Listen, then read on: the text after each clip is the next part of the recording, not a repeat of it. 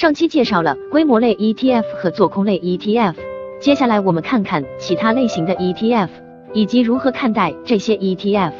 首先是杠杆类 ETF，如果嫌弃一般的 ETF 赚钱太慢，那么杠杆类基金就满足了这类投资者的需求。所谓杠杆，通俗来说就是用较少的资金撬动更多的资金。房贷就是一种典型的杠杆操作。二零一五年的杠杆牛，就是因为大量配资抬高股价，配资就用上了杠杆。杠杆类 ETF 是对其挂钩投资的标的进行成倍数的每日涨跌放大。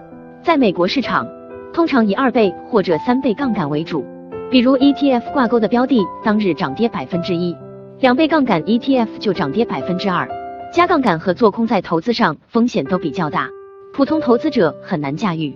经典杠杆类 ETF 有二倍做多标普五百指数 ETF 的 SSQ，三倍做多纳斯达克一百指数 ETF 的 TQQQ 等。在美国市场，还有集杠杆和做空于一身的杠杆做空类 ETF，这是 ETF 品种中风险最高的一类。典型的杠杆做空类 ETF 有二倍做空标普五百指数 ETF 的 SDS，三倍做空美国小盘股 ETF 的 TZA 等。国际类 ETF。美国市场 ETF 不仅可以投资美国股市，还可以投资其他国家和地区。以印度为例，印度有十二点五亿人口，有近一半在二十五岁以下，人均 GDP 较低，有巨大的发展潜力。印度目前主要有两大交易所，两家都位于孟买，一家是古老的孟买证券交易所，这是亚洲第一家证券交易所，另一家是印度国家证券交易所。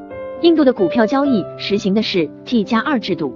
衍生品和商品实行的是 T 加一制度，同美国的标普五百指数、中国的沪深三百指数一样，印度也有自己的代表性指数，即印度敏感指数。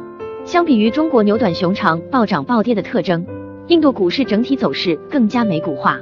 把印度另一支代表性指数尼夫迪指数和标普五百走势对比，近十年两者走势十分接近。那么个人如何投资于印度的股市呢？美国市场也提供了主题众多投资印度的 ETF，比如投资于大盘指数的 IND，投资于小盘指数的 SCIF，投资于消费板块的 INCO 等。全世界那么多国家和地区，那么什么样的市场值得投资呢？作者认为，在海外投资中，信息不对称是最大的投资难题。因此，在做海外投资时，建议以成熟市场作为配置的主要区域。作者把投资市场分为三个世界。美国是第一世界，欧洲、日本、韩国、澳大利亚、中国香港为第二世界，其他为第三世界。成熟市场的配置应该以美国为主，欧洲任何一个国家只要有股市，在美国市场都有相应的 ETF，只是市值多少的问题。大家可以在交易软件中搜索相应国家的中文或者英文名称，都会有相应的 ETF 可以投资。对于新兴市场，除了要注意政治风险。尤其要注意流动性风险，也就是要选择自由度大、市场化程度高的市场，否则进得去出不来，收益再高也只是纸面财富。接着要找产业扎实且多元化的市场，类似中东和南美产油国，产业单一，投资风险更大。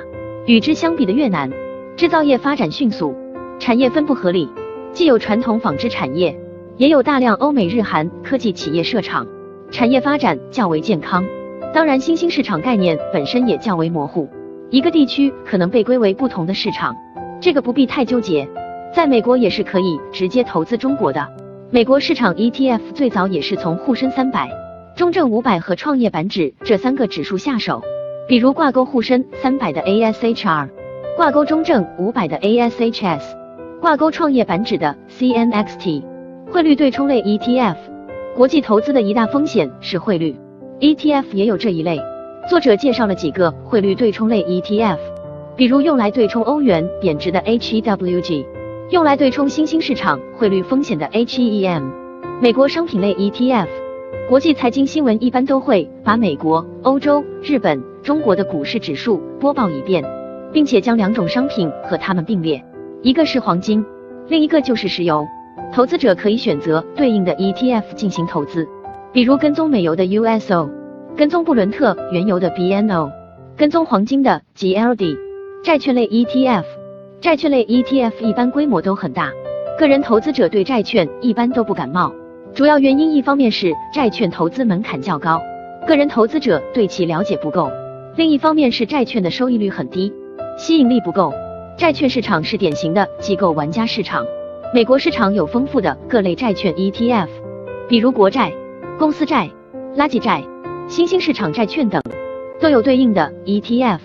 增强型 ETF，早期的指数基金都追求与市场基准收益率一致的策略，也就是追求指数涨跌多少我就涨跌多少。但是聪明的基金设计者们又按耐不住内心乱动的小恶魔，试图在指数的基础上做一些改进。他们认为指数的反应太慢，比如有的投资者自己认为看出了某些股票正在走向颓废，但是还是死皮赖脸的待在标普五百里。于是这些人就自己把这些股票剔除出指数。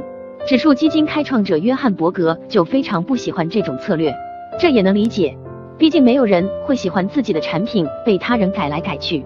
这种策略常见的有红利投资策略 ETF，也就是侧重于分红率高的公司；动量投资策略 ETF，通俗来说就是卖掉一段时间涨得最猛的，买入跌得最惨的。这些 ETF 其实本质上和上面的 ETF 一样。都有自己的一套指标。前面罗列了各个类型的 ETF 品种，那么我们应该如何看待这些 ETF 呢？首先，我们应该把 ETF 看作是一个品种丰富、成本低的投资工具。这些工具能发生什么作用？工具自身并不能决定，最为重要是看投资者如何使用工具的用处。是当我们判断下一阶段原油可能有不错表现的时候，我们可以对应买入原油类 ETF。而不必自己去买一篮子原油公司股票。当我们判断下一阶段市场可能大概率会深度回调时，我们可以选择做空标普五百的 ETF，防患于未然。那么下一阶段原油到底表现如何？市场到底会不会深度回调？